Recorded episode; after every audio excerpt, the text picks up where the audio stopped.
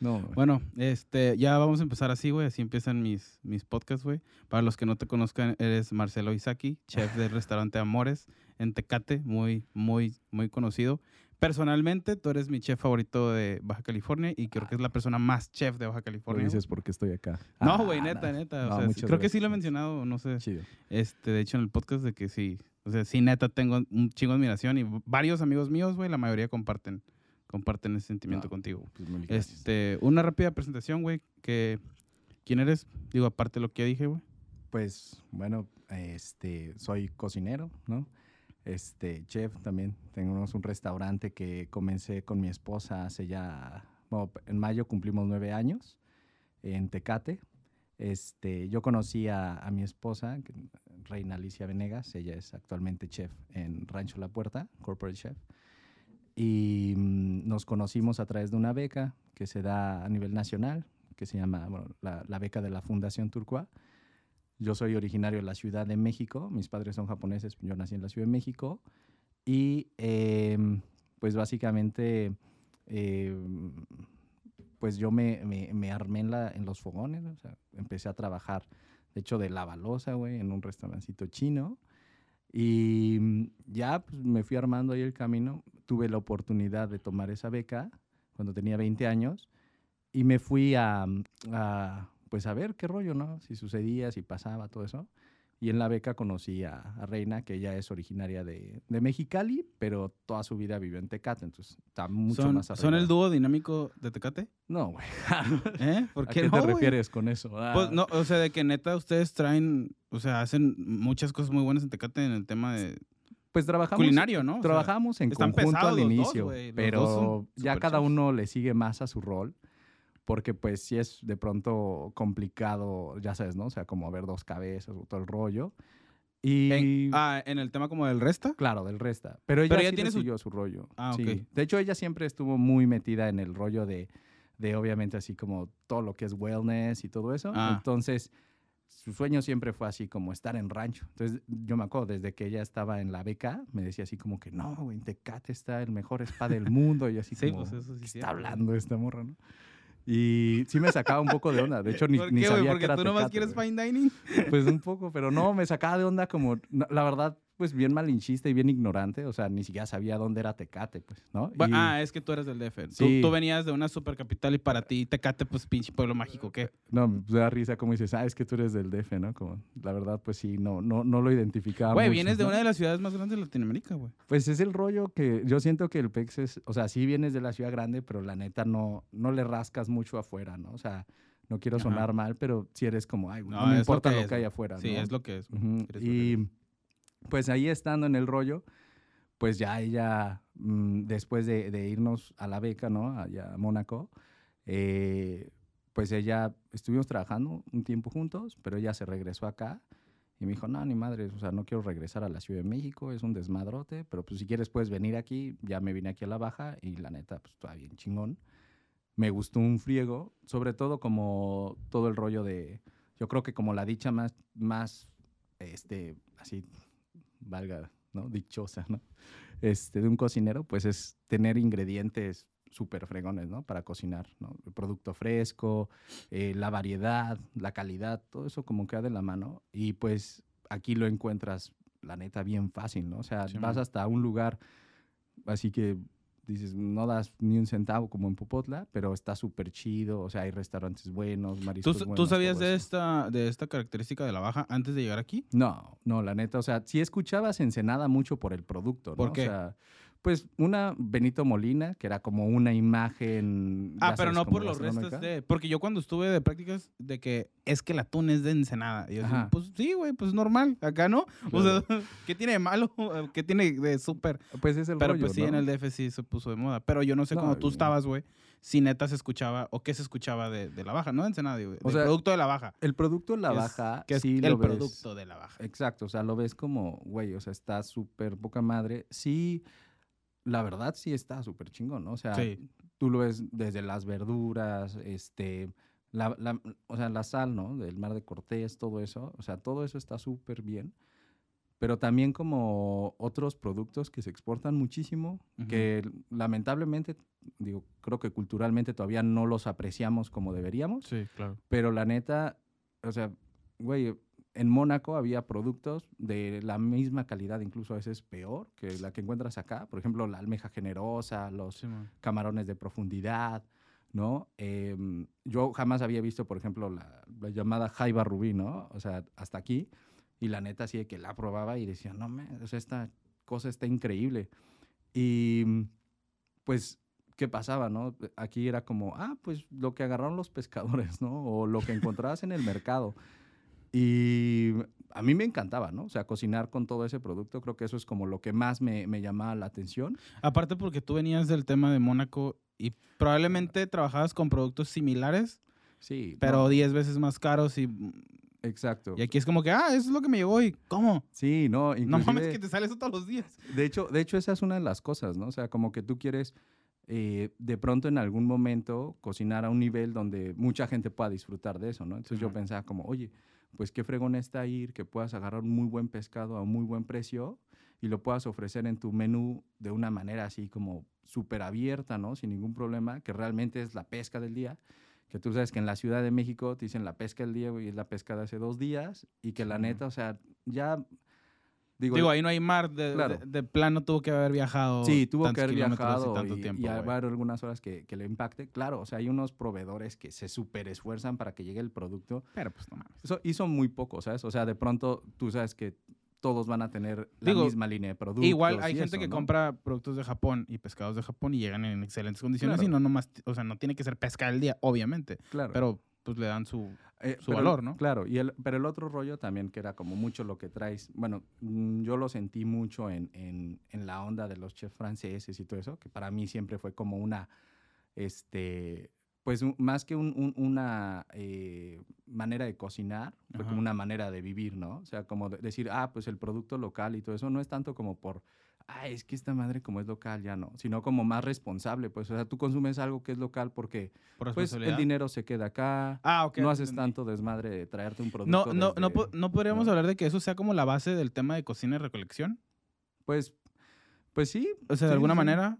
Pues yo pienso que el, el rollo más que nada es como, o sea, tú cuando cocinas algo como de una manera responsable, también tienes que pensar desde dónde viene, ¿no? O sea, cuántas emisiones genera, Sí, si, ¿no? O sea, que claro, está la cadena de valor, pero también hay un impacto cañón. Sí, se viajan de cosas, modos. Exactamente, ¿no? Y después está el mame de, ya sabes, ah, no, es que el salmón, ¿no? Ay, que lo, yo así como de, güey, o sea, viene de Chile, ¿no? O sea, e- ese producto. Y la verdad no es como pensar que, que está mal, simplemente que hay un buen de productos muchísimo mejores aquí que puedes agarrar la mano. Y pues simplemente por, pues no sé, lo, lo que piensa la gente o ¿Crees las que- ideas que se hacen. Hablando de este tema de local, güey, ¿crees que es nuestra responsabilidad apegarnos al producto local teniendo tanto? ¿Como cocineros? Como cocineros sí y como clientes también. O sea, yo pienso que es todo mundo, ¿no? O sea, al fin de cuentas hasta en casa, pues. Por ejemplo, yo personalmente en mis negocios, la neta, yo sí me fijo. No, no es como que, uh, si no es, no. Pero, pues la neta, yo consumo muchísimo mi producto de carne de res de Mexicali, güey. Y sí me fijo. Claro. Así, a ver, ¿de qué productora es? Sí, exacto. De hecho, pues tienes una de las productoras más grandes de carne de toda la República, pues. Pues es la número uno, sigue diciendo, ah, Sonora, No, Sonora. es la número Sonora". uno, güey. Tiene como Mexicali cinco años tiene la súper buena, súper buena producción de, de carne. La verdad, quizás está, digamos, sobreexplotada, ¿no? O sea, quizás ya sería momento de que algún productor empezara a enfocarse en una calidad, pero con la idea de hacerlo eh, como un producto más local, ¿no? O sea, la Simón. accesibilidad de, del- de los cocineros o de los chefs que lo puedan posicionar de esa manera. Y que al final de cuentas, digo, la visión de muchas empresas, pues sí está en el, en el exportar, ¿no? En un producto, ya sabes, el, el atún o el campache y todo eso. O sea, como dicen, ah, no, nosotros queremos hacer este producto, pero pues, lo, se lo vamos a vender a quien lo paga, ¿no? Así para afuera. Pero ¿Qué será? sé- Porque no, porque no hay amor al arte, al tema de, de, de crecer, de, de- no sé cómo decirlo, de sí, de crecer, ¿no? Pues sí, yo, o sea, ¿Un de, de ambas cosas. Yo, yo, ¿no? yo acabo de encontrar un proveedor, este, eh, porque traigo ahí un proyecto con carne de puerco y encontré un proveedor de carne de puerco orgánica, si así le quieres llamar, pues de que no le meten, ya sabes, ¿no? Alimento súper bueno y todas esas madres. Y los vatos son- me parece que son de Mexicali. pues está chingón, ¿no? Pero al final de cuentas como que la meta siempre como empresarialmente. Pues la es- lana y ajá, mandar y volumen mandarlo y y la hacer lo que funcione. Y yo siempre he dicho, bueno, espero que algún día, ¿no? Muchos de ellos digan, no, ni madre, se va a quedar ya este producto en México y si lo quieres comer, tienes Sí. que venir a la baja. güey, Yo, ¿no? O yo, sea, yo de parte, por ejemplo, en los restaurantes, pues no todos son, ah, no todos están para pagar, que es lo que estábamos hablando la, la otra vez. Pero de, en la, de la pandemia para acá se puso muy de moda el comer más sano. Y entonces abrieron muchas, no muchas, pero abrieron más tiendas de estas como ecoorgánica y, y sano y punto y esas cosas y empezaron a irse para arriba porque la gente ya, uy, qué orgánico, uy, qué sé. Y la mayoría son productos locales, güey, la neta, como tú dices, las verduras, la mayoría son locales de Ensenada, de Rosarito, güey, gente que empieza a crecer sus cosas, sus Sí. micros inclusive. Este, y siento que está chido que, que nos enseñemos a consumir aunque sea un poquito más caro, porque también es mejor comida, güey. O sea, para nosotros nos, es un beneficio, güey. Sí, definitivamente. pues, que Culturalmente nos vamos a alimentar mejor, güey. Sí, es lo que, o sea, es lo que te mueve, es tu combustible. y yo güey. creo que eventualmente, entre más consuman, o sea, ese producto que está bien cuidado y que la chingada y todo el pedo, este, va a ser más barato, güey. O sea, debería de ser Claro. más barato. La lógica te dice que entre más consumes va a ser más barato. Sí, claro, que es igual de algún precio. Digo, la verdad, quizás si de pronto por algunas prácticas sea muy difícil competir con, al- con, o Sí, sea, con claro. otras empresas. Mames, sabes, pues, o sea, no, no, vas a, no vas a competir con Soriana ni esas madres, ¿no? No, inclusive mercado de aún, abastos. O sea, sobre todo por la producción, tú sabes que, o sea, las parcelas ya Limitadas. sabes, ¿no? Y además de eso, pues obviamente todos los aditivos que utilizan para que la producción sea casi espontánea, ¿no? O sea, Claro. y el crecimiento. Por ejemplo, tú ves la chamba de, de pues sí, obviamente, eh, productores muy responsables. No sé, por ejemplo, Sengro, que están ahí en Tecate también, Ujú. ya es el Wolf. O sea, tú ves lo que hacen y está poca madre. Pero también ves, por ejemplo, lo que hace Rancho La Puerta y en Rancho Tres Estrellas. Ajá. Y el huerto es, o sea, es un paraíso, está súper chido. Pero tú sabes que en el mercado, pues, ellos siembran, por ejemplo, ahorita en la temporada, no, pues que daikon morado.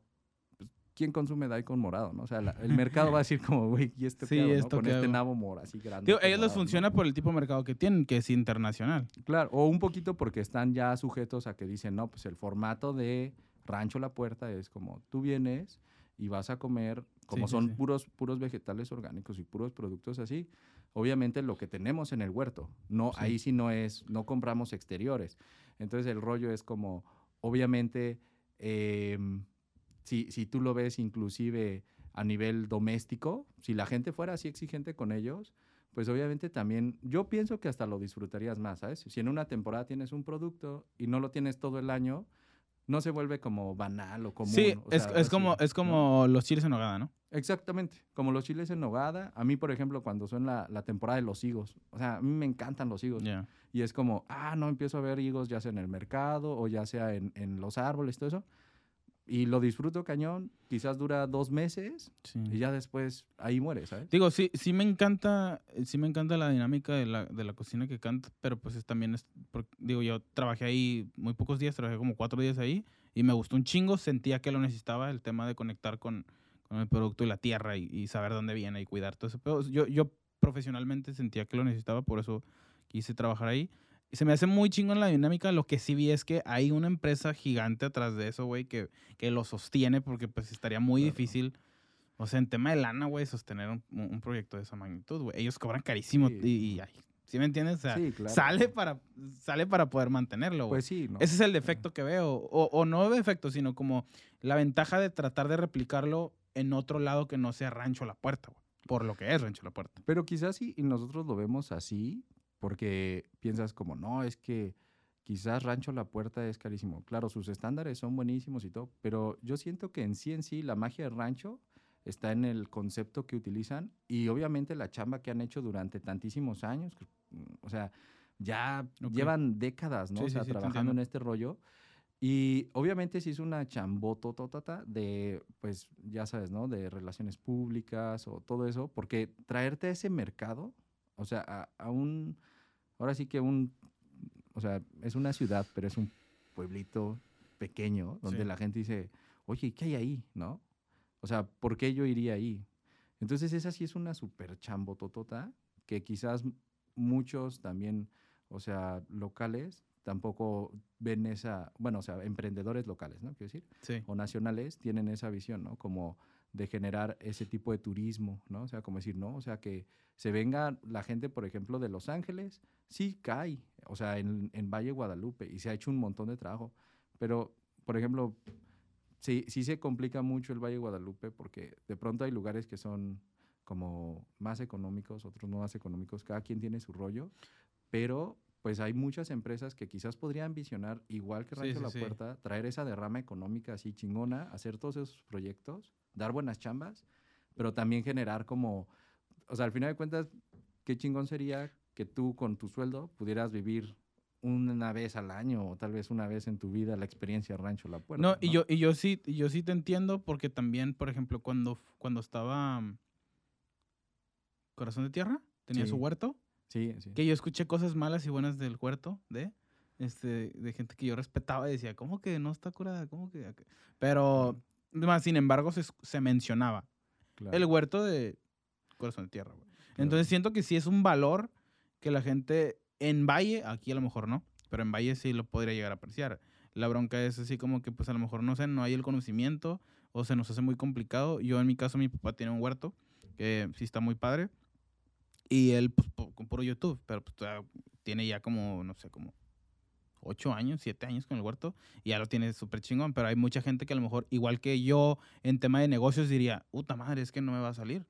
Claro. O sea, ¿cómo lo voy a sustentar? Porque pues, sí es una lana y más con el tema del agua, güey. Sí, Y en el valle con el tema del agua está, y, está cabrón, ahorita güey. sí, no, el agua está cañón, pero pues también obviamente la constancia, el tiempo de inversión. O sea, por ejemplo, yo, yo sé que la persona que está encargada del, del huerto en sí de la cocina, que antes es un señor, Salvador, sí. es que- que el señor es una ría Ah, tota, sí, ¿no? Sí, es O sea, no sé cuánto gane, pero para encontrarte gente así me imagino Claro. que le tienes que pagar bastante Digo, dinero. lo, lo primero es que tenga pasión, o sea, se nota que Eh, me ha eh, tocado sí, verlo el hasta señor probar está la- bien cabrón, Sí, o sea, me ha tocado ver hasta probar la tierra, ¿sabes? Ahí te ¿no? Ese mames. rollo. Y, y dices, no, pues qué chido, ¿no? La verdad es que sí es, sí se nota que le encanta lo que hace. Sí, el señor está, saludos al ¿no? señor de pues, Rancho Sí, ahí Salvador, ahí.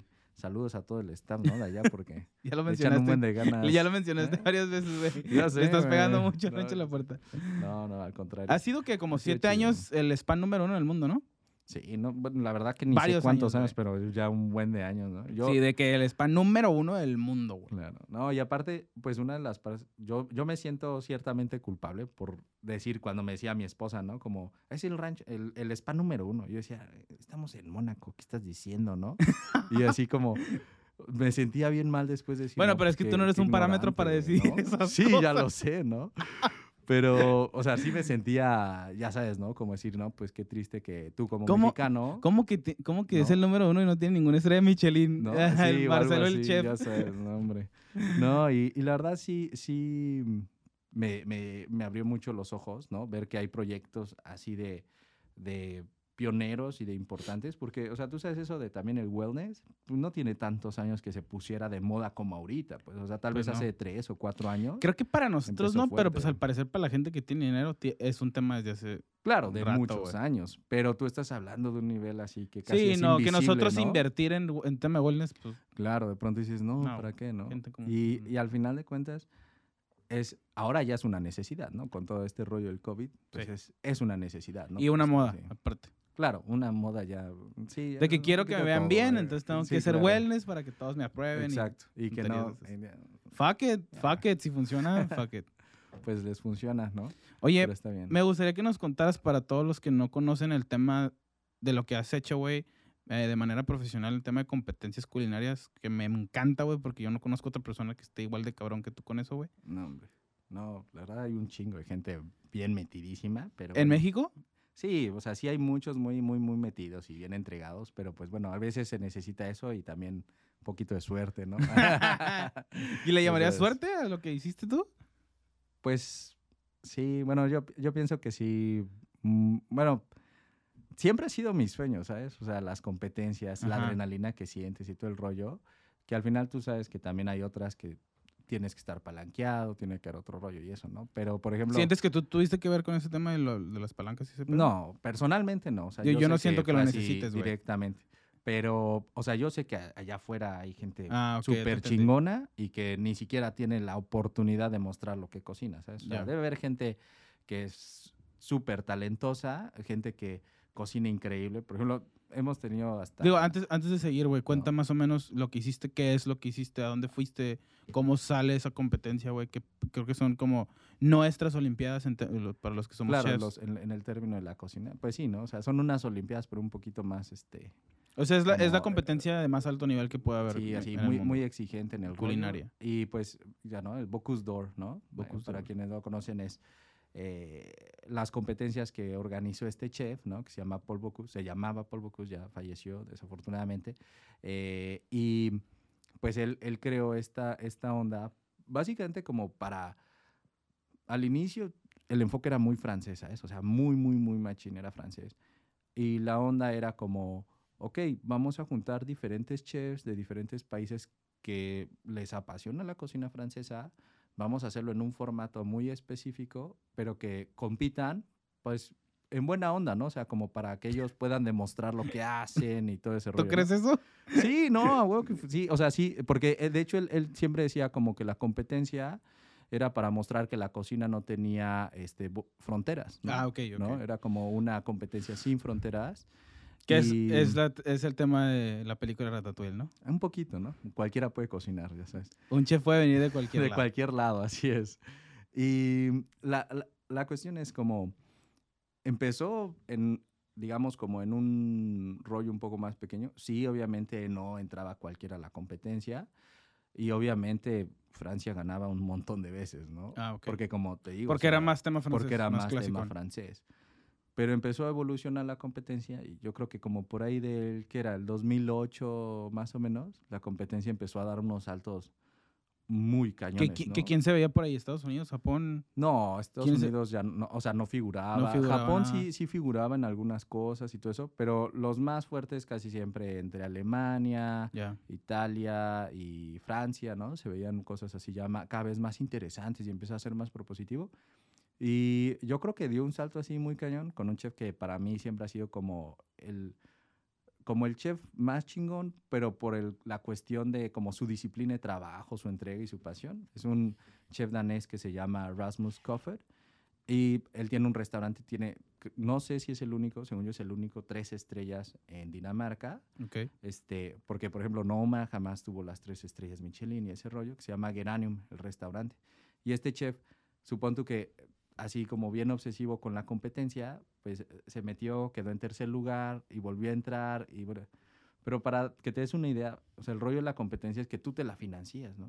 Ya. Toda la lana viene de tu bolsa y es una lanísima la que estás gastando. A veces la gente piensa como, bueno, pero vas y cocinas, ¿no? Lo improvisas, ¿no? O sea, el, rollo es que en la competencia ellos quieren ver una ejecución perfecta. Entonces, tú no puedes ir a improvisar nada. Llevas tus recetas súper ya. Así de que la hiciste Ajá. 100 veces y las 100 veces y quedaron la perfectas. haces así a ciegas, ¿sabes? O sea, bueno, si la haces a ciegas, pues ya está muy chafa, ¿no? Pero sí, con una precisión brutal. Ok, y cuent- cu- trabajo, cu- ¿no? cuéntame, porque no, yo nunca he tenido esta plática contigo así tan a fondo, güey. Cuéntame como temas este, específicos para preparar, de lo que hiciste para prepararte para las Olimpiadas, güey. Pues, te- pero, yo cuando empecé a trabajar, ¿no? Empecé ya de, de la balosa. Y en el rollo también, pues empecé a saltar ya en cocinas y después estuve con un chef japonés, Oyakawa, y me dijo, no, güey, es que tú tienes que seguir a los franceses. O sea, su cocina está bien Ok. cañona. Así me dijo, ¿no? Creo que él tenía alguna fijación con, ya sabes, ¿no? Los europeos y todo Sí, eso. sí, sí. Y la verdad, pues el primero que me dijo, no, pues sigue al chef Paul Bocuse. O sea, es un chef que tiene, ya sabes, ¿no? O sea, 38 restaurantes en todo el mundo, ta, ta, ta, y yo así como bien emocionado. Pues lo checas y pues sí empiezas a llevar como la base francesa, ¿no? Entonces ahí es donde por primera vez descubrí como la competencia del Bocuse d'Or. Y al principio lo veías como, ay, wow, estaría muy padre, ¿no? O sea, qué rollo. Y, Algún día acá, algún día, ¿no? Y de pronto se empezó a formar así como una idea muy metida en mí.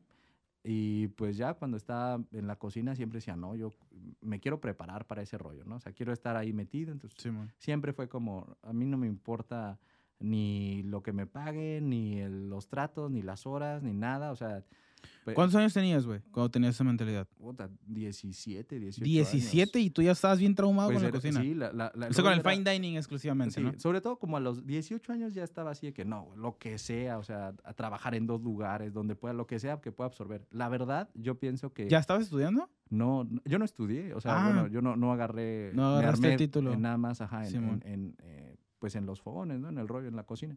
De hecho, yo, yo quería ser pastelero inicialmente, porque siempre me ha gustado un chingo la pastelería, pero pues empecé en la Ajá. cocina Y y, te- te quedaste ahí, ¿sabes? Ni Y- pedo, sí, carnal. pues está chido. También la adrenalina está muy chida en la Está- cocina. sí, sí, sí. es que yo creo que es algo de lo que mucha gente, o sea, sí está la pasión, pero también medio la adicción, ¿sabes? O sea, Sí, a huevo, güey. ah, pa, y Claro que sí, güey. y eso. Claro y- que sí. y se siente muy chido. Entonces, casi es como un deporte, ¿sabes? O sea, entre deporte y hacer algo así chido, la neta sí es la cocina.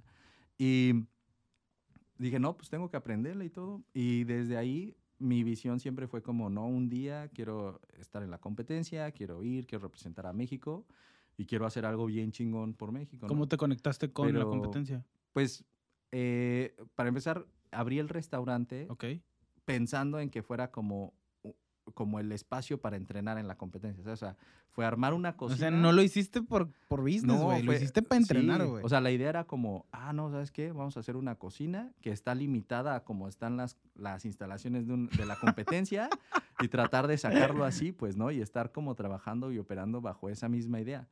Entonces, esa fue la, la idea inicial de- del restaurante. ya. Pero obviamente también ya traía ciertas cosas atrás que se juntaron y pues funcionó, ¿no? Todo el Sí, rollo. sí, sí. Y ya después de, de ese tiempo, yo eh, me apegué mucho a un chef que la neta aprecio un chingo que se llama Miguel Quesada, que está ahorita en Zacatecas. Ok. Y él, él también está súper metido en la competencia, le gusta un chingo. Y él me metió, o sea, él como que él me hizo el paro de, de empezar a introducirme a ese rollo. Por eso te digo, o sea, también se necesita suerte. O sea, la neta Ya puede haber entendí, gente súper talentosa, pero no tiene. O sea, tuviste a alguien que te- que- que te- que te Exactamente, que te acobije, que te diga, oye, mira, ¿sabes qué? Sí, porque Ven también es convocatorias, muestro", digo, ¿no? entran gente, ah, o sea, ¿cuántos, cuántos entran más o menos a la Pues, convocatoria, güey? En la convocatoria todo o sea, México. entra un chingo de gente, pero de los que van a competir, se- o sea, salen al final seis ¿De o cuántos? Cinco candidatos. Pues ¿De no sé mil? el número exacto, pero sí un chingo. Hoteles envían, o sea, a sus Ah, chefs su y todo eso, ¿no? De hecho, uno de los equipos que yo más respeto y que la neta está súper metido, pues es el Gran Velas, ¿no? Que, ¿Qué es un hotel? Sí, el Gran Velas ya es que tienen en Los Cabos y tienen idea, bro. en, en Riviera Maya. Y pues es un complejo gigante, súper chingón. La cocina que hacen es así de súper buen nivel. Ya. Y ellos normalmente siempre entran en la competencia, ¿no? Y pues Club Batel es uno de los que siempre están como también detrás de la competencia, organizándolo, pero también tienen equipos, ¿no? Que, que entran y demás. Al final, pues de esta selección, pues se hace una como previa competencia en el mismo formato de lo que sería como la competencia ya. Y de ahí, pues, eh, salen los, los... El ganador, el único que puede ir a representar, pues es el ganador, ¿no? En primer lugar.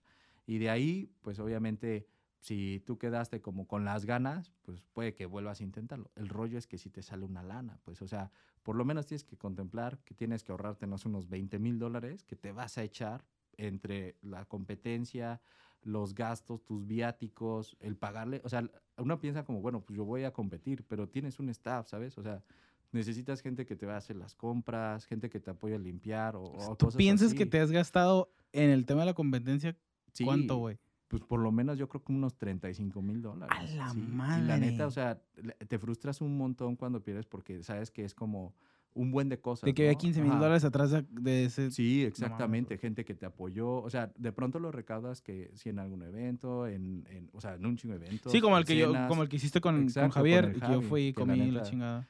O sea, y, y- y es el rollo, o sea, o sea, eso se, uno piensa como, pero ¿cómo lo gastas en eso? O sea, nada más de, de practicar el platillo, como te digo, o sea, no puedes ir con recetas inventadas Sí, y, se- tú- y creer que va a Sí, entiendo perfectamente ¿no? que la tuviste que haber practicado mínimo así, mínimo, Sí. mínimo 15 veces ya perfecta. Y, y 15 siento que es bien poquito, la neta, güey. O sea, hay veces que, que lo haces así. Mira, el formato de la competencia es así. Tú eh, tienes un tema, ¿no? Que te va a decir la competencia. ¿no? Ok. O sea, vas a tener que cocinar eh, lomo de jabalí, ¿no? Y el otro platillo, el tema es que sea este 100% vegano. No puedes usar ni crema, ni leche, ni huevos, Ok. nada. O sea, tienes que hacer un platillo emplatado vegano y otro platillo que sea lomo de jabalí, ¿no? Y así te lo ponen. Y pues de ahí tú tienes una cierta cantidad de tiempo. Normalmente son como seis meses antes de la competencia y empiezas a entrenarte. Entonces compras tus insumos. Hay restaurantes que lo sirven, ¿no? Pero como el formato de la competencia es muy estricto, es como, ok, tú no puedes llevar nada hecho, todo lo tienes que hacer ahí, todo, todo, todo, no puedes llevar nada, nada, nada hecho.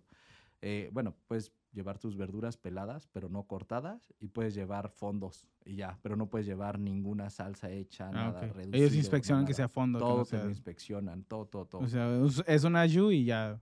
Exacto. No, de hecho no puede ser yu. O sea, tiene que ser fondo, fondo. Lo prueban, ven qué Damn. rollo y eso. Y si lo sienten como sazonado, ligado o algo, te lo tiran.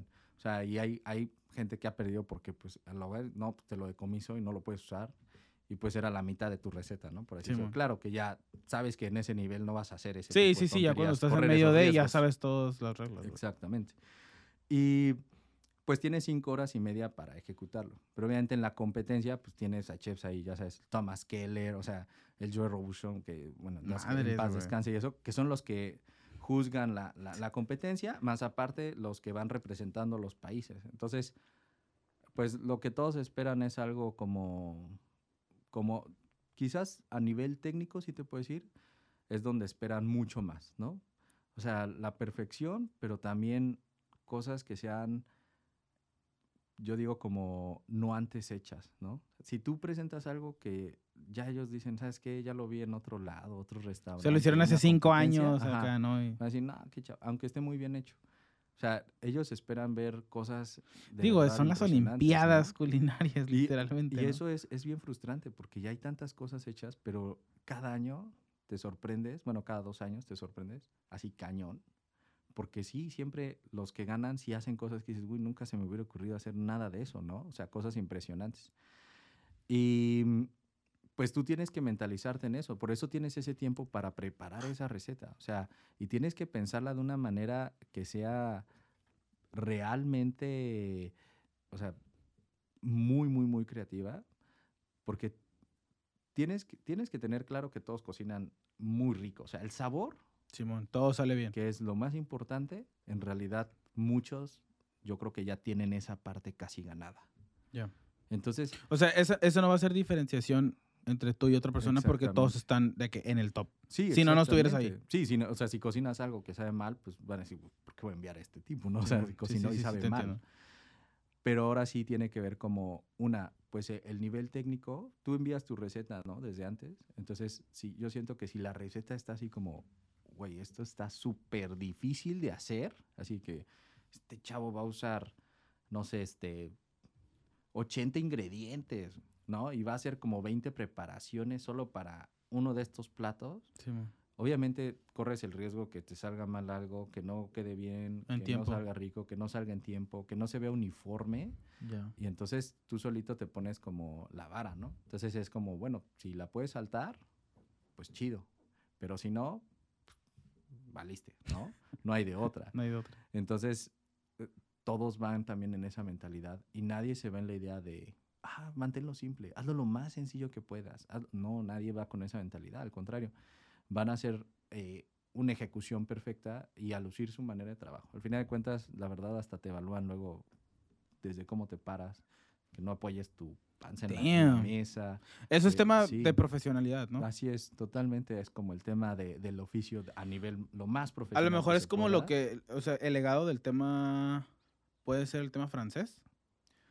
Pues yo diría como la Porque ya no está la técnica, porque- a lo mejor, Claro. pero, pero el- francés era eso, ¿no? O sea, aparte sí, haz esto. Así es, exactamente, no sé.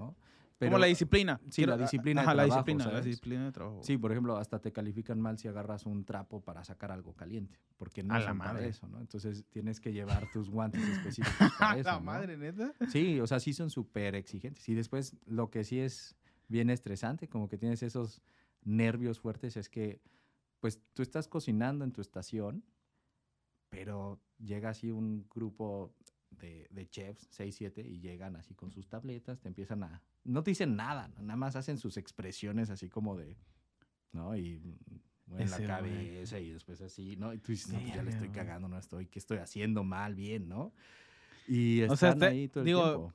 Sí, creo que poniendo el contexto también de la lana es como que me están calificando más aparte tengo 25 mil dólares ya gastados en esto que me estás calificando y me haces unos ojos como de la Ajá, estoy cagando de- y dime, así Ajá. como que, güey, dime, Sí, dime que está mal, güey. Al final de cuentas, y, y- y su trabajo es esa, ¿eh? Su Ya, chamba es O sea, no es darte claro. puntos, sino quitártelos. Quitártelos. O sea, tú inicias con la máxima calificación. Tú inicias con 100 y te van quitando de van que quitando así 5, de que, 3, ah, sí, 10. Mira, puso mal el cuchillo, ¿no? Lo puso chueco, no lo limpió bien, no lo desinfectó, su área la dejó sucia, así todo, ¿no?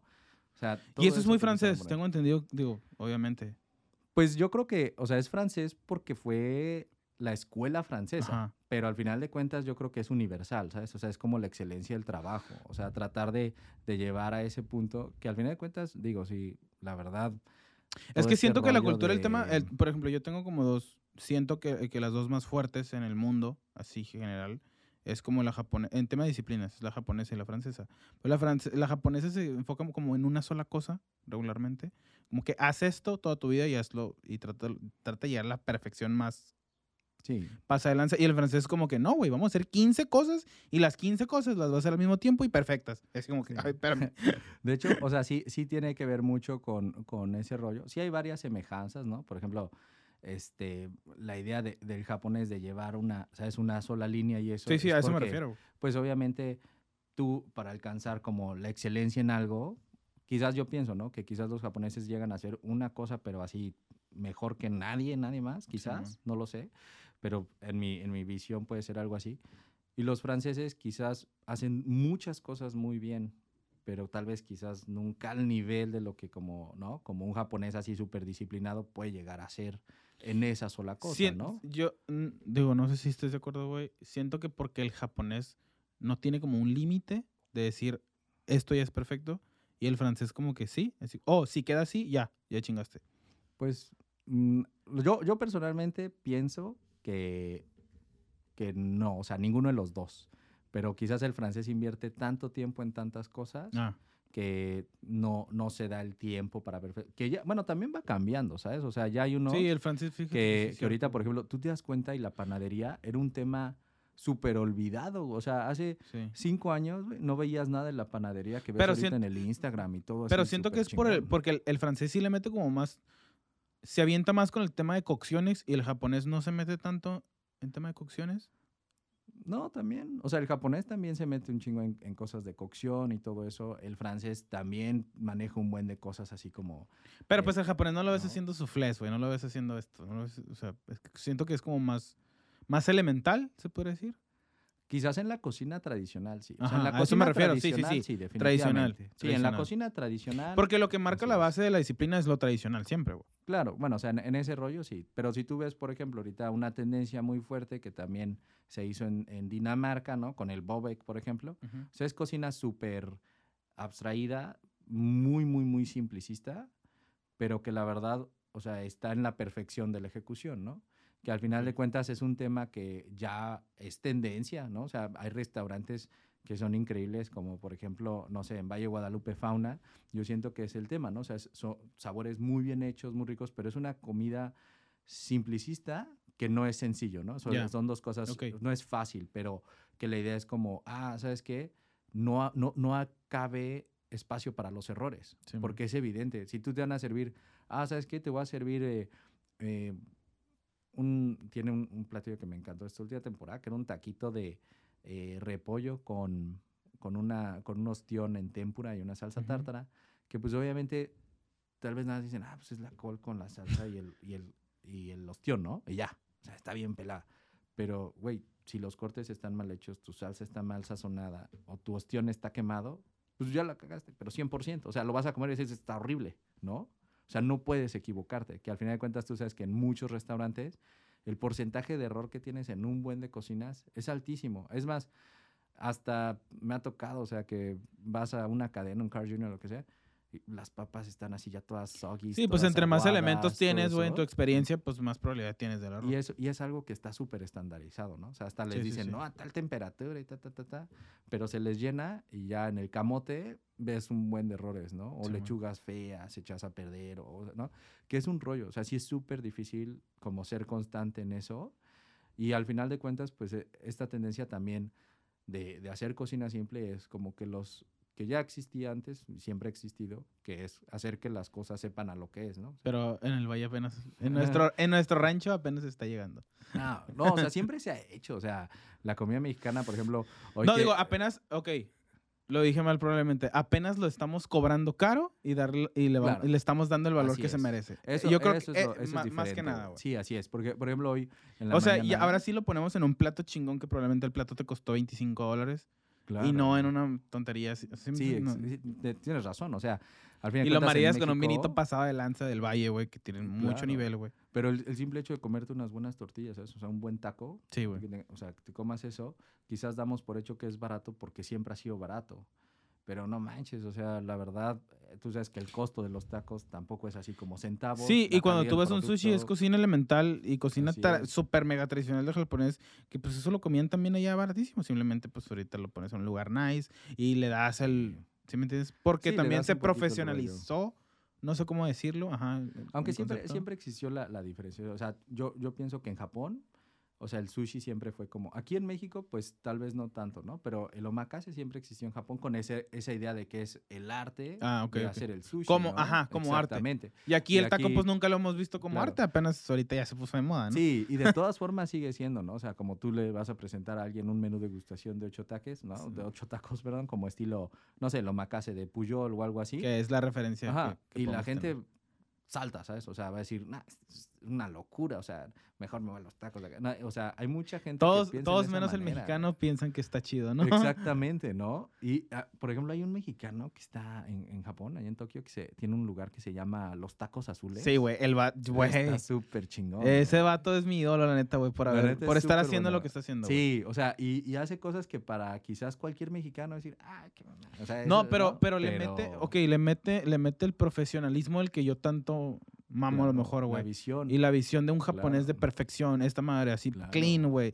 Güey, se ve bien perra su Inclusive, inclusive yo pienso que quizás son cosas sencillas, pero pues qué huevos irte allá a decir, no, pues o sea, voy a llevarlo al nivel de lo ¿Crees que es ¿no? por la exigencia que tuviera en Japón? Para, de que, güey, si no lo haces así, na- o sea, no. No te lo va a comer nadie. No, no es que no te lo coma, es que lo tienes que hacer así porque estás en Japón. Claro.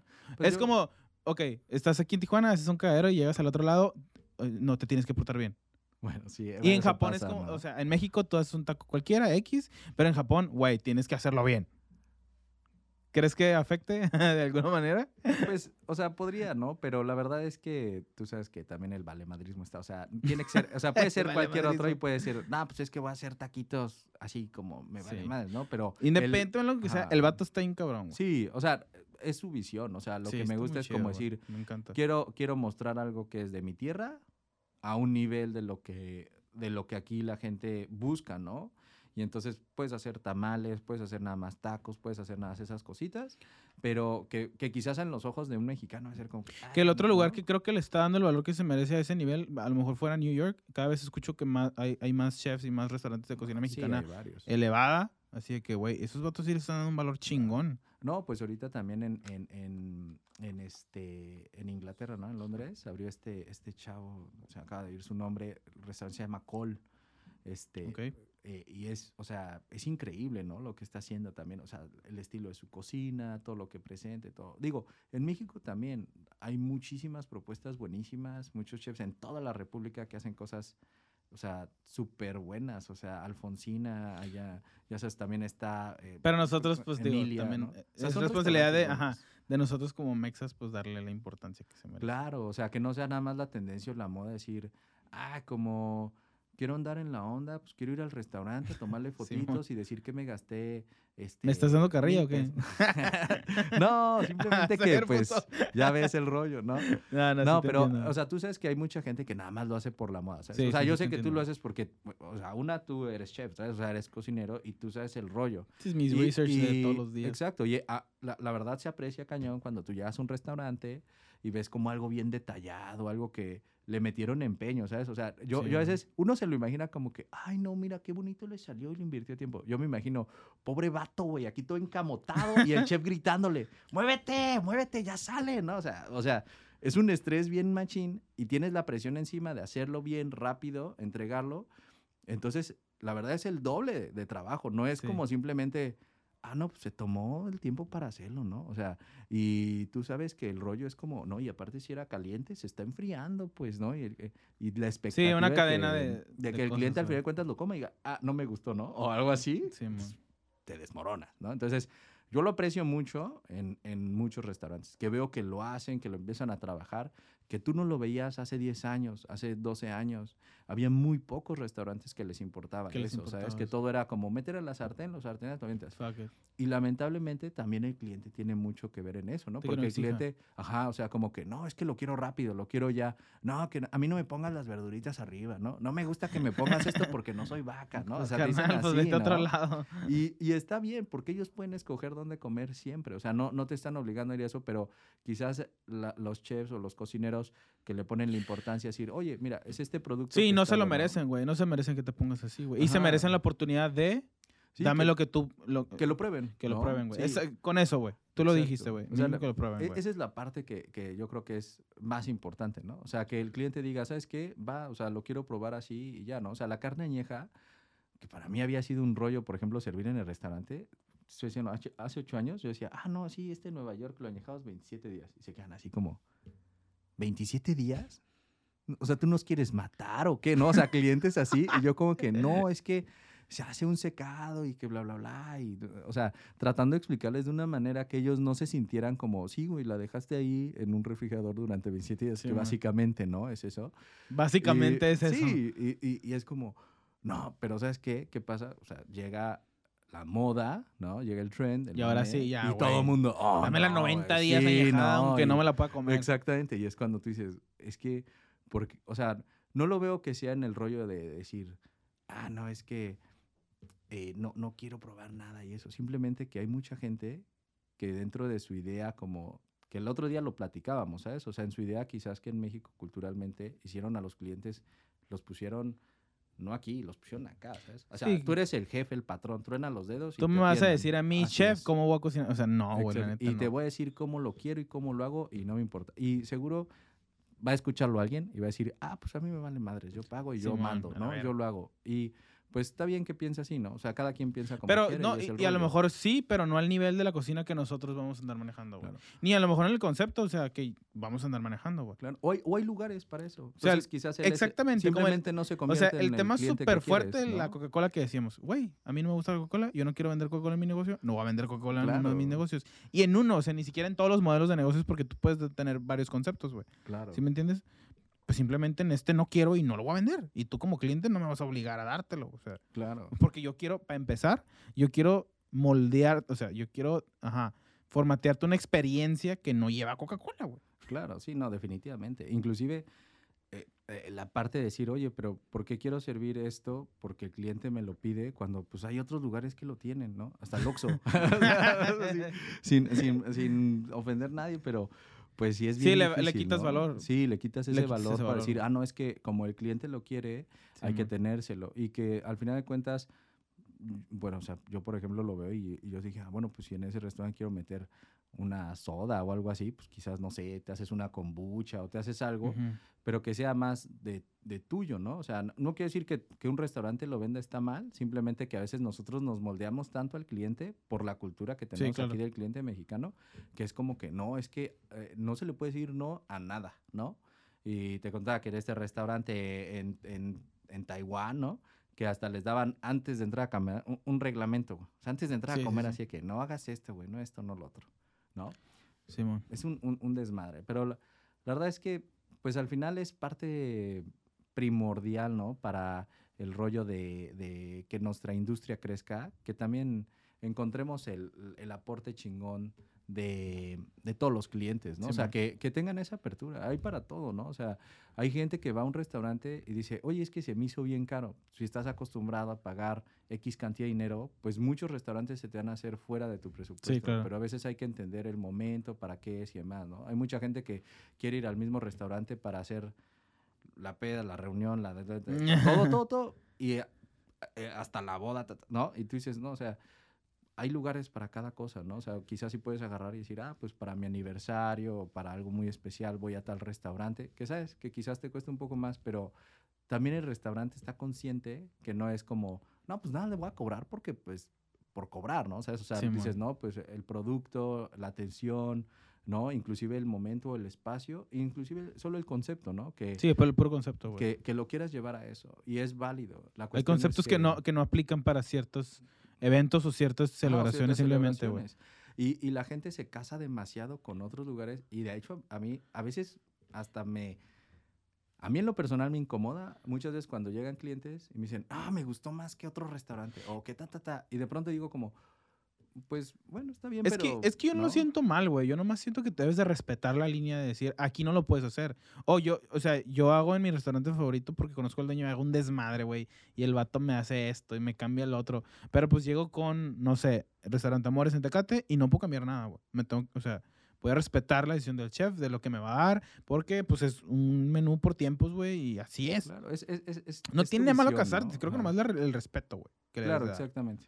Y uno se lo- ese- esa es la palabra importante, ¿no? O sea, Ajá, por más feo que se escuche, ¿no? Porque ajá. muchos que, ah, ¿cómo que respeto? Ni que fueras que, güey, soy el chef, güey. Yo, Claro. o sea, estoy tratando de hacer algo ar- artístico porque es arte culinario, güey. claro. Para que tú tengas una experiencia única. Y- Digo, y- intentamos, ¿no? Y ahorita que tocas ese, ese tema, ¿no? Del arte culinario, obviamente es súper importante eso, porque ¿qué sucede, güey? Hay, hay un chingo de cadenas de restaurantes, o sea, un chingo, chingo de cadenas así repetidas, repetidas, repetidas, que quizás podrían ser espacios para darle eh, luz o eh, expresión a, a un chef talentoso mexicano y de en vez de eso dicen, no, me vale madres, güey, que haga la misma receta que estamos haciendo acá. Claro. Sí. ¿Por qué? Porque deja dinero, porque es buen Porque negocio. funciona y, porque por- está bien. Pero a fin de cuentas, quién sabe, quizás sí, y el que esté ahí encargado podría ser un chef así súper chingón que haga, tenga la mejor receta de tamales, güey, ¿no? Y siempre la quiere meter, pero el dueño le va a decir, me valen madre tus tamales, quiero que vendas lo que yo vendo. Y pues está bien y va a tener que hacer su lucha y en algún momento, como el sueño guajiro, yo creo de todo cocinero, que es, voy a juntar lana y voy a abrir mi restaurante, ¿no?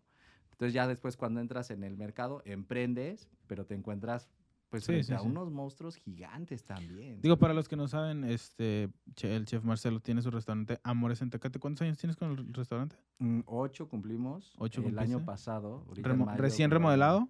Eh, no, recién remodelado. un- bueno, todavía ni siquiera lo terminamos de remodelar.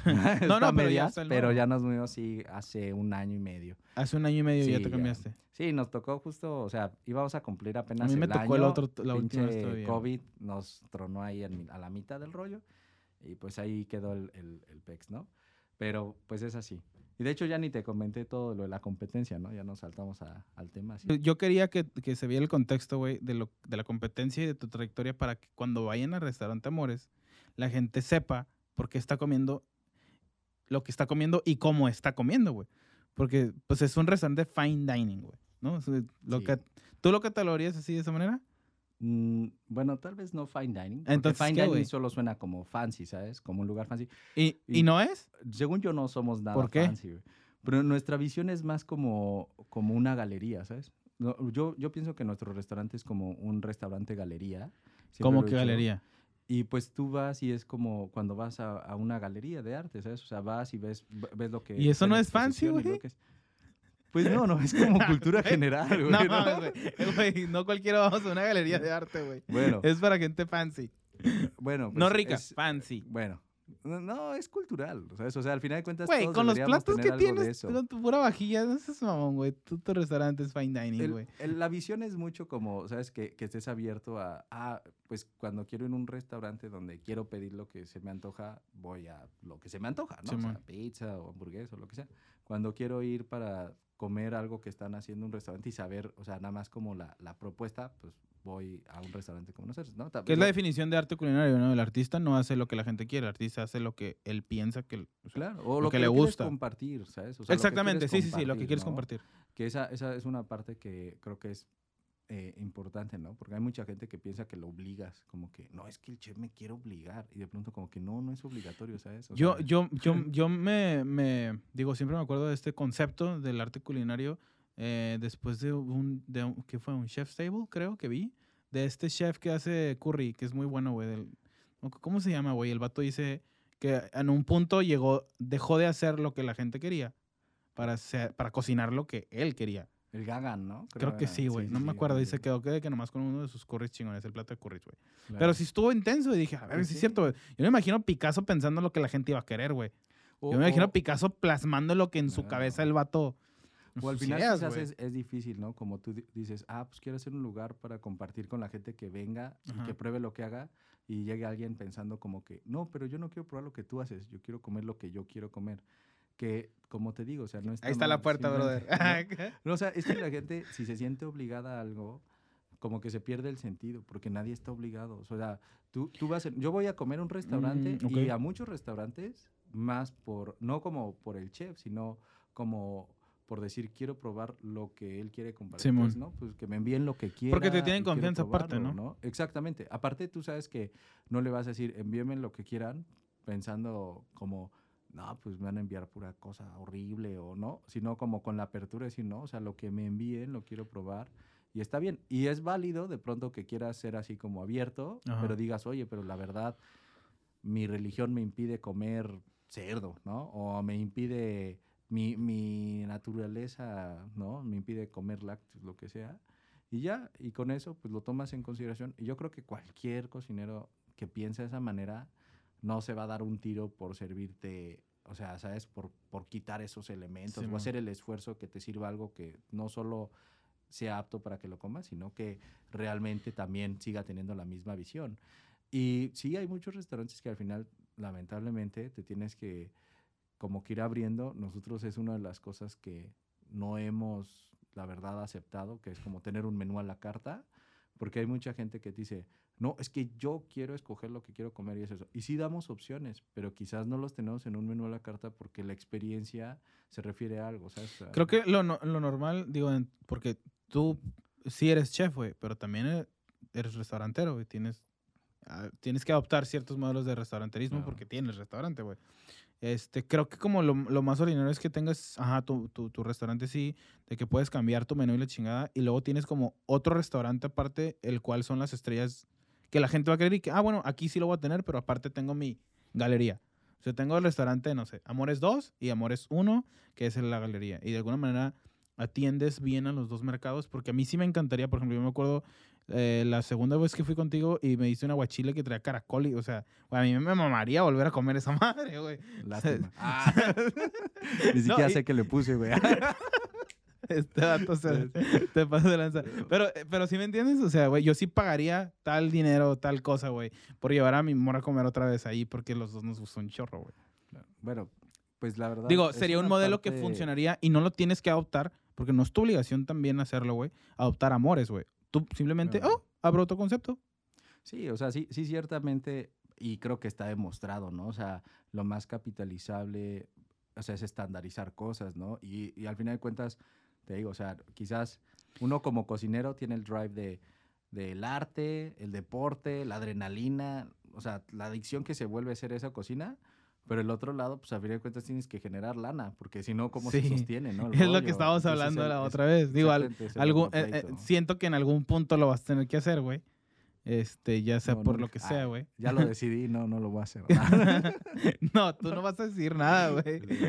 No, no, Tus tres hijos a lo mejor lo van a decir Sí, sí. el día de mañana. Sí, es un rollo. De hecho, yo, ¿sabes? Mm, Yo, mi visión al inicio, cuando abrimos el restaurante, también era así como, ¿sabes? En algún momento ya abrir las puertas y decir, no, ¿sabes qué? Ahora sigue siendo el restaurante, pero es, estamos poniendo la exposición de alguien más. Entonces, el chef es el nuevo chef. Ah, y ya, es- ya. que es un poco también lo que está pasando, como por ejemplo ahorita con José Antonio Vidal, ¿no? Que es un súper amigo de muchos años y todo eso, pero ha habido mucho talento y mucha gente bien talentosa, o sea, el, el ex chef también que teníamos, este Jonathan, o sea, súper, súper Y y a eso me refiero, güey. Que, Y- tú, que, tú, que tú separes el tema de, de tu concepto de restaurante, proyecto, güey, galería, slash lo que tú quieras. Más aparte, probablemente una madre que sí te esté dejando dinero seguro, güey, porque, o sea, yo, yo sé, güey, porque escucho de la gente que es que ese vato cambió y yo quería esa madre y esta madre está bien bueno del Marcelo y ya lo cambió. O sea, yo sé que te iría bien en otro lugar. Y de alguna manera, no, o sea, lo que trato de decirte también es que no es como que debe estar peleado porque lo veo, lo ves tú en muchos chefs chingones de los que estaban, por ejemplo, Pues en tus competencias eh, calificándote, güey, ese vato sí lo hace así, güey. Y ese vato también, y también tiene su estudio, y también tiene su escuela, y también tiene su... ya. Y el vato investiga, y, o sea, no, o sea, todo se debe poder hacer, güey. Sí, de una, de una u otra manera, o sea, o sea, sí, ciertamente, ¿no? También creo que otro Porque también traes mucho ese errores- tema de la investigación, me comentaste. ¿no? O sea, Sí, a mí lo me, menciono me por... súper Y, y, y vamos a lo mismo, o sea, no, no tienes por qué dejar a lo mejor un, un restaurante, proyecto, galería, porque te vas a dedicar a la investiga- investigación. Lo vas a hacer parte o yo qué sé, o sea. Claro, pueden ir de la mano. No, claro, güey. Son cosas que, que al final de cuentas sí, sí, sí se pueden empalmar. Creo que de hecho, eh, el día de hoy, algunas de las de los, digamos, como errores en marketing más fuertes que existen es que la gente asocia que el chef es el restaurante, ¿no? Y la verdad, pues el chef es más una institución, ¿no? O sea, tú formas gente, Estoy de acuerdo contigo, gente, Estoy y, totalmente de y acuerdo. esa gente va a cocinar a la manera como tú los moldeas para que hagan esas cosas. Y la gente piensa eso es como, ah, es que no está el chef, va a estar malo. Ah, es que no. Pero a fin de cuentas son como tus alumni, ¿sabes? O sea, ellos trabajan contigo, quieren aprender lo que estás haciendo, les tratas de transmitir eso para que después ellos tomen riendas de algunas de esas cosas. Simón. Eh, que claro, o sea, quizás la visión completa no es la misma y no tengan, pero también cada cocinero va a tener su manera de ver la cocina, su manera de hacerlas, pero quizás tú quieres empalmarlas con, con las tuyas o tu visión de lo que puede ser responsable, ¿no? O sea, para mí responsable es enseñarle a alguien cómo hacer tal receta, enseñarle a trabajar bien, limpio, a tenerle respeto al Sí, por tu enfoque en el ¿no? conocimiento, güey.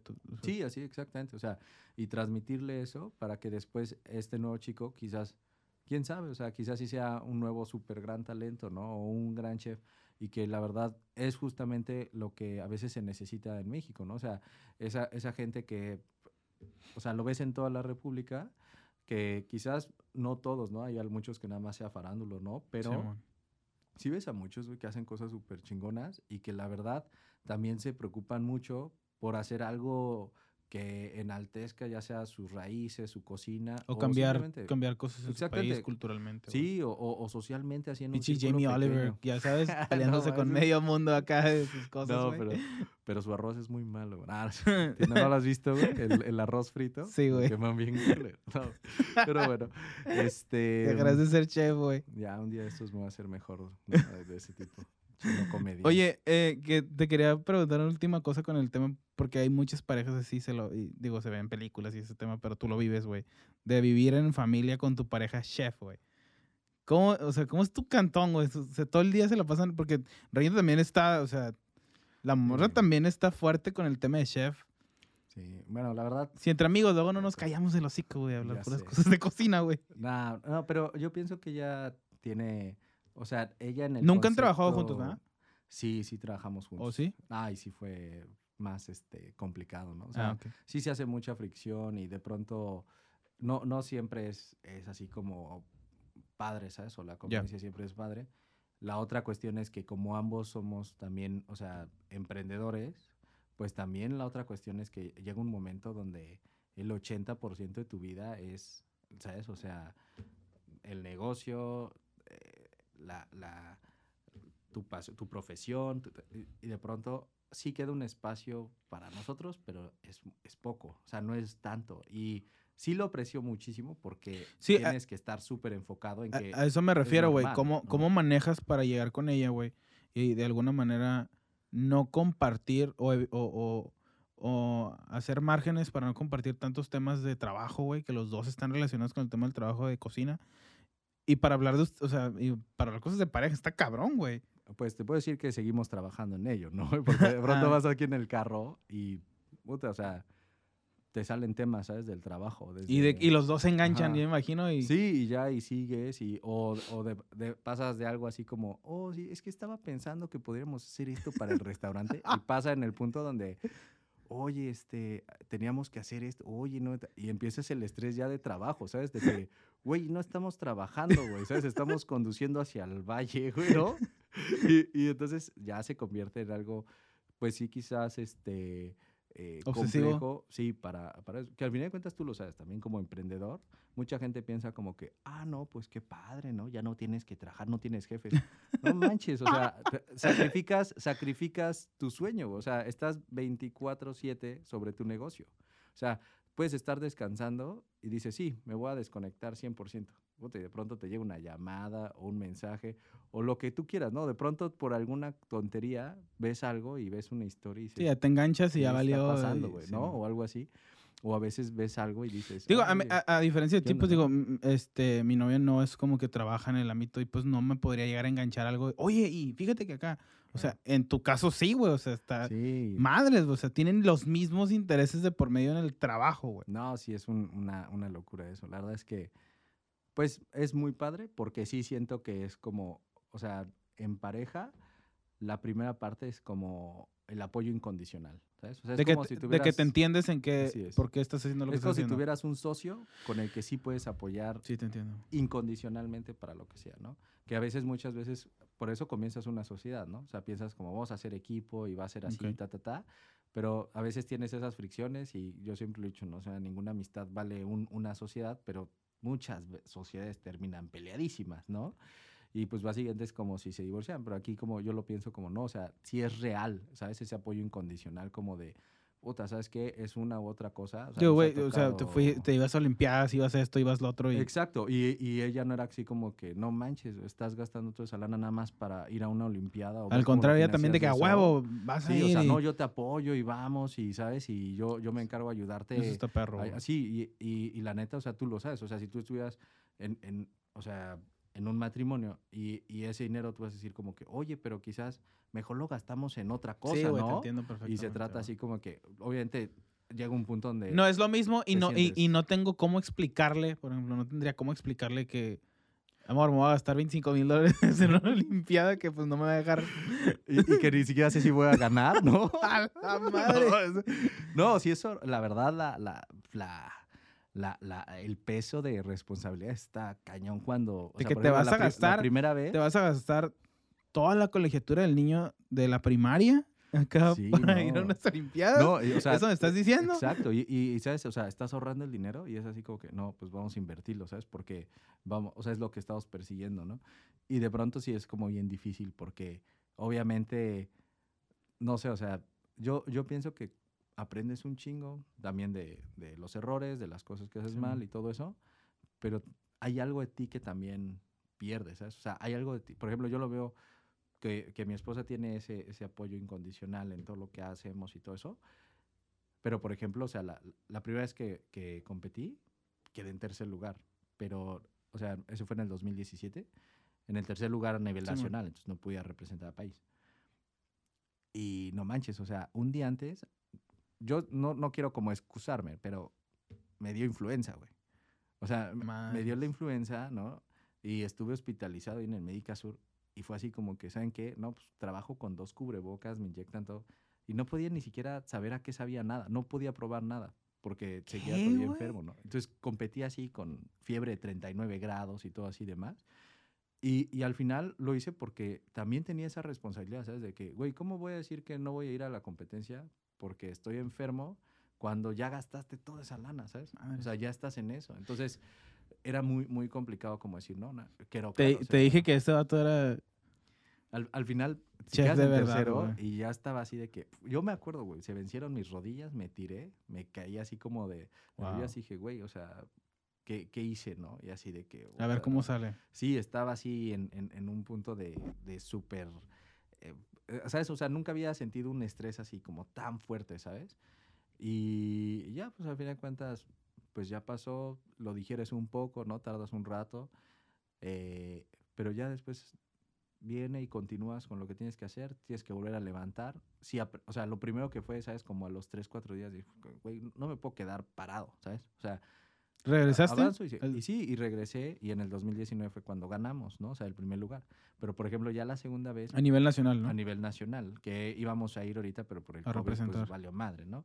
Este, pero justamente el rollo era como, ya esta segunda vez, o sea, mi esposa también, o sea, sí estaba ahí al mil por ciento, pero también ya se sentía que ya tenía una cierta como, ¿sabes? O sea, ella también sufría Sí, ese sí, estrés, güey, O sea, sí, el no estar ahí no quiere decir que no Hay límites para todo, para todo hay límites también, y, y ya estaba así que, Digo, güey, tienen un hijo también, o sea, Ajá, no exactamente. Y, y, y su mensaje era como, yo, yo confío que aprendiste, ta, ta, ta, y confío en lo que haces y todo eso, este, pero estoy para apoyarte, pero también aconsejarte. O sea, si veo que vas a hacer una pendejada, Ajá. ¿sabes? O sea, como decir, ah, es que me voy a ir con unos cuates a tomar una semana antes. No, no, no, o sea, estás una semana, güey, ¿no? ¿Sabes? O sea, no te vas a romper una pierna Sí, o lo sí, que sí. sea y vale cacahuate.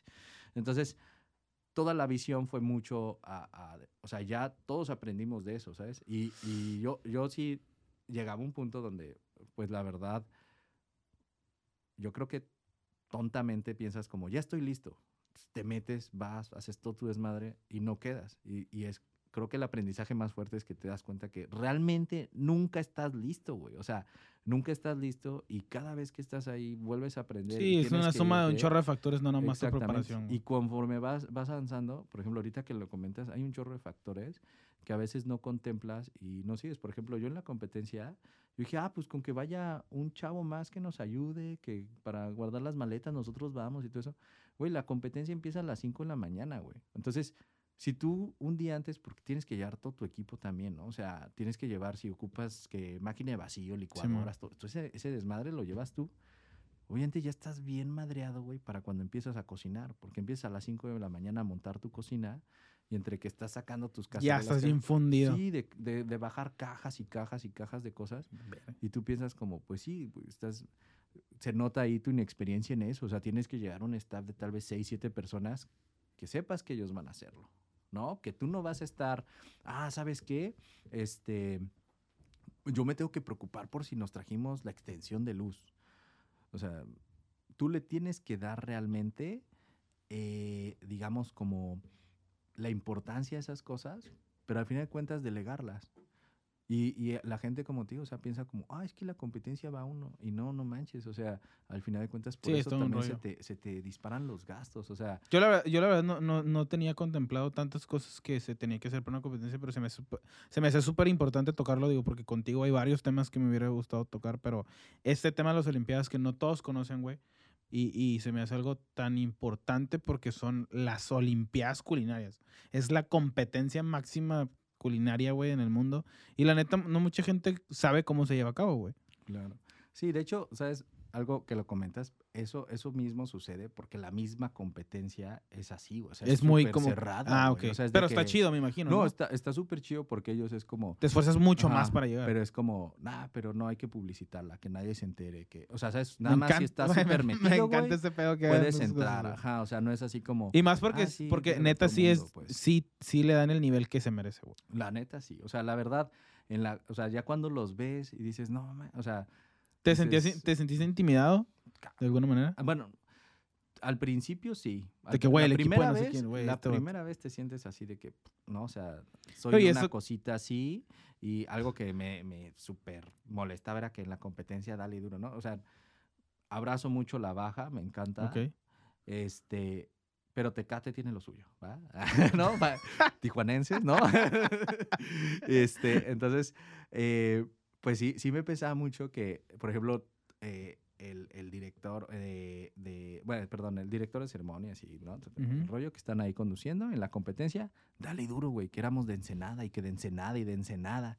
Así como, güey, somos de Tecate, güey, ¿sabes? O sea, también era como un peso de O sea, ni siquiera decía baja. Ajá, no, ni siquiera decía baja. O sea, decían. Era lo, debería de ser lo correcto. ¿no? Ajá, decir, no, son de Baja California, ¿no? Sí, o sea, man. hasta me hubiera quedado más tranquilo si hubieran promocionado más la baja. Porque hay muchas cosas, pues, o sea, Sí, la baja incluye todo. sea, Sí, estamos no. todos ahí la, la cocina, en, o sea, yo creo que en toda la baja, espero no menospreciar Mexicali, pero lo que es Ensenada, Aquí puedes decir lo que quieras. y Tijuana, bueno, es que para mí la verdad no, no me gusta Mexicali, ¿no? Voy a dejarlo así.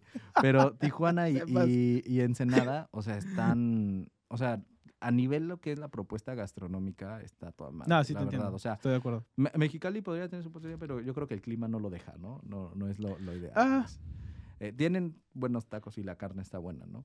Pero, o sea, la, la, la, la propuesta de la cocina en Tijuana, o sea, hasta ahorita la panadería, güey, está súper chingona en Tijuana, pues. Sí, estamos, No, estamos subiendo el nivel muy rápido. La verdad es que sí, ¿no? Yo, yo lo veía en el rollo aquí como asiático, o sea, el ramen, güey, hay tantos, o sea, en la Ciudad de México ves ramens, pero ves dos o tres cadenas, ¿sabes? O sea, son cadenas, ¿sabes? Que son grupos. Siento que a lo mejor, no sé si tenga que ver, güey, por la población, de que ya hay más personas jóvenes. No, no sé cuál, en Tijuana específicamente no sé cuál sea la población mayor, si jóvenes o adultos o cosas así, pero pues puede tener que ver de que son más jóvenes y estamos más abiertos. Pues puede ser cosas. también. O sea, es parte. Este, pues, estuvo muy padre toda la plática, güey. Ya tenemos más de una hora, güey. Creo que va a Sí, ser el más largo hasta ahorita. No manches. Me encantó cotorrear contigo, güey. También, güey. No, no, así chingón. sin editar, güey. Sin editar, güey. Así debe ir, güey. Si No, dijiste algo, bien. lo de Mexicali se va a quedar, güey. No, man. Ah, No, no no, está bien. No, Pero pues bien. muchas gracias, carnal, por, por haber venido, güey. Me encantó la plática. Muy, espero que toda la raza le sirva, güey. Educativamente, güey. espero, espero que le- le- les anime para que también haya más gente que le interese eso, ¿sabes? O sea, no es como, ah, no, ese güey, o sea, lo que estaría chingón es que hubiera un buen de gente que se dispusiera a eso y decir, yo quiero, yo quiero llegar a eso, ¿sabes? Porque se puede, güey. Y hay un chingo de Ya mexicanos que tienen un buen de talento, güey. Ya lo vas a ver en los comments, güey. A ver A ver, cuántos, a ver cuánto rating pedradas. pegamos. No, manches. Pues ya estás, carnal. Muchas gracias, güey. No, Nos vemos. Saludos Nos a. Tecate. Gracias, saludos.